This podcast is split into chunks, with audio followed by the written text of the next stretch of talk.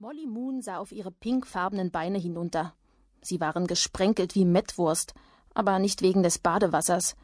Sie waren immer so und so mager. Vielleicht verwandelte sie sich ja eines Tages wie das hässliche Entlein in einen Schwan, und ihre X-Beine wurden zu den schönsten Beinen der Welt. Hoffen kostete nichts. Molly lehnte sich zurück, bis sie mit ihren braunen Locken und den Ohren untertauchte.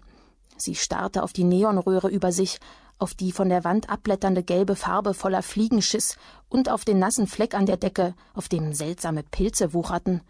Wasser lief ihr in die Ohren, und sie hörte alles nur noch verschwommen und von weit weg. Es war ein ganz gewöhnlicher Novemberabend, und sie lag in dem schmuddeligen Badezimmer eines verwahrlosten Gebäudes namens Hardwick House. Sie betrachtete ihr verzerrtes Spiegelbild auf der Unterseite des verchromten Wasserhahns. Ach du meine Güte, war sie wirklich so hässlich? War der rosafarbene Klumpen ihr Gesicht und die Kartoffel ihre Nase? Waren die kleinen grünen Punkte ihre Augen?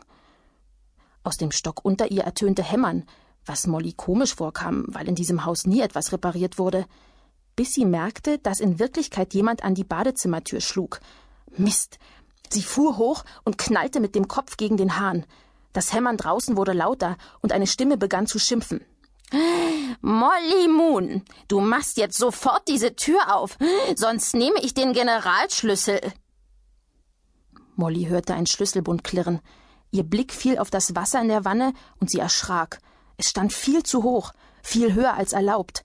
Sie sprang auf, riss gleichzeitig den Stöpsel heraus und langte nach ihrem Handtuch, gerade noch rechtzeitig. Die Tür flog auf und Miss Edderstone stürzte ins Zimmer und zur Badewanne.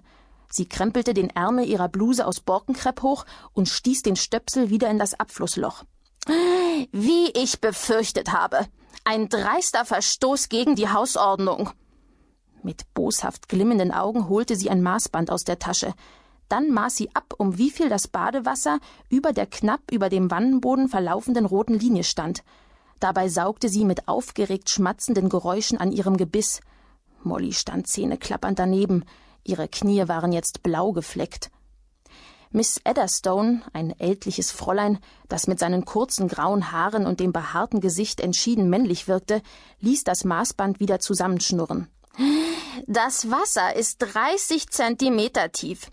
Angesichts der Tatsache, dass ein Teil bereits in betrügerischer Absicht abgelassen wurde, während ich an die Tür klopfte, gehe ich davon aus, dass das Wasser in Wirklichkeit 40 Zentimeter tief war. Wie du weißt, sind nur 10 Zentimeter erlaubt. Du hast